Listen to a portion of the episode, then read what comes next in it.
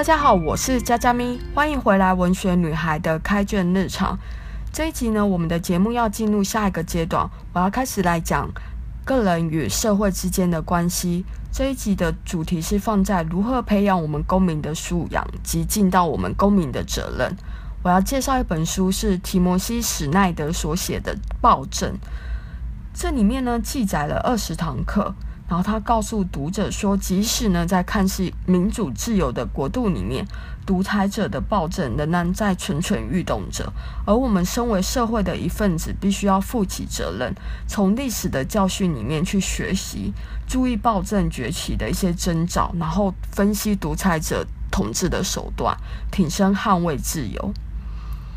这本书可以分为三个部分，第一个呢，就是我们要从历史。汲取教训。第二个，我们要小心独裁暴政的手段。然后第三个，我们要培养我们自己的公民素养及责任。第一个部分，从历史中汲取教训。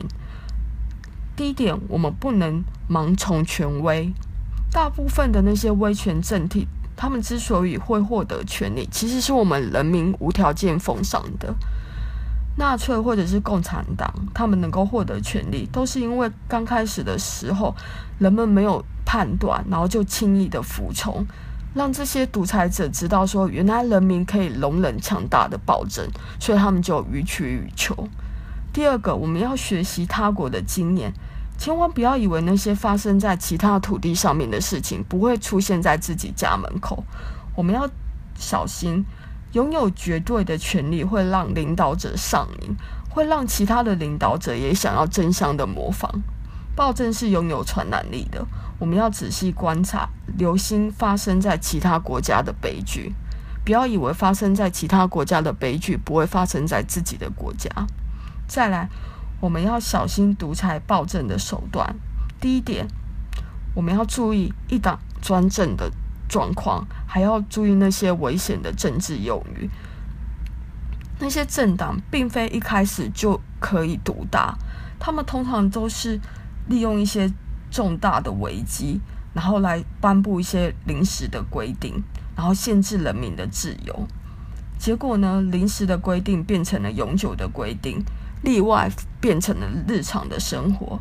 人民以为牺牲一开始的自由就可以。获得安全的生活，可是其实到最后两者都失去了。再来，我们要小心那些准军事组织、武装团体呢，会动摇现有的政治秩序，然后改变规则。他们只为特定的人士或者政党而服务，而他们的使用却不受法律的限制。第三个部分，我要讲的是如何培养我们公民的素养及做到公民的责任。书上提到说，如果没有人愿意为了捍卫自由而死，所有的人都将死于暴政之下。我们要做到五件事情。第一个，我们要捍卫制度，亲身实践政治。制度可以帮助维持秩序，可是体制本身它无法保护自己，所以我们必须挺身而出来守护制度，并且要做到监督的责任。生活是政治的。不是因为这个世界在意你的感受，而是因为这个世界对你的所作所为都会有所反应。我们在生活中做的每一个微不足道的选择，其实都是一种投票，它或多或少都决定了我们的未来能不能继续举行自由公平的选举。在日常的生活当中，我们的话语、我们的姿态，或甚至我们选择保持沉默，都会有影响。当我们的邻居被斗倒的时候，我们视而不见，我们就可能成为下一个受害者。强权都希望我们瘫软在椅子上，然后我们的情绪就可以消失在电脑荧幕之中。可是，只要我们可以以参与公共活动为荣，然后认识其他相同态度的人，我们就可以创造一个公民社会。第二个，我们要当一个爱国者。爱国者呢，希望他们的国家能够实现理想，因此要求每个人都要活出最好的自己。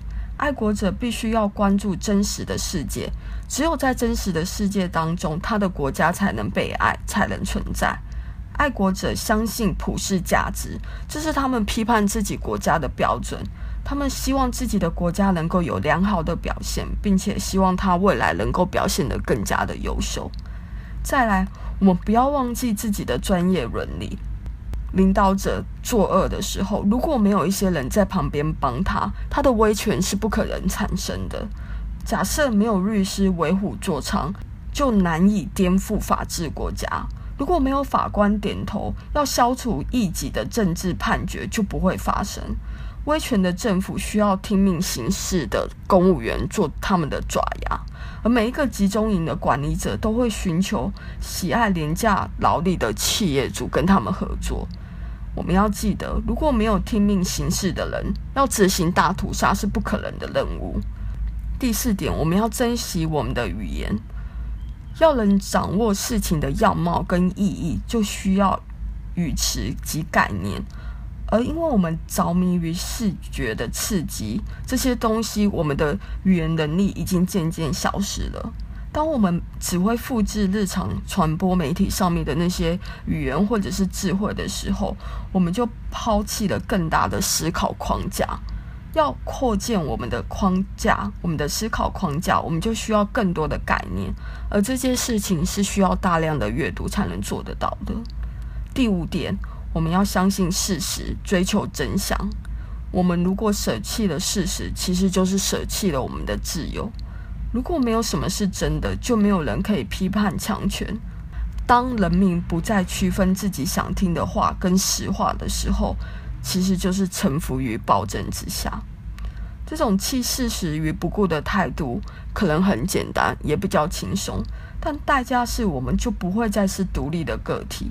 而一切以独立个体为基础的政治系统也会崩毁。这是一个人人皆媒体的网络时代，我们对于呈现公共领域中的一些讯息都负有一些责任。我们要查核消息的来源，不要散播假资讯。虽然我们没有办法知道自己传播的假资讯会伤害到谁，但这不代表说我们的作为就不会伤害他人。如果我们能够避免对网络上看不见的人施加语言暴力的话，我们就可以开启一个好的循环，影响别人做相同的事情。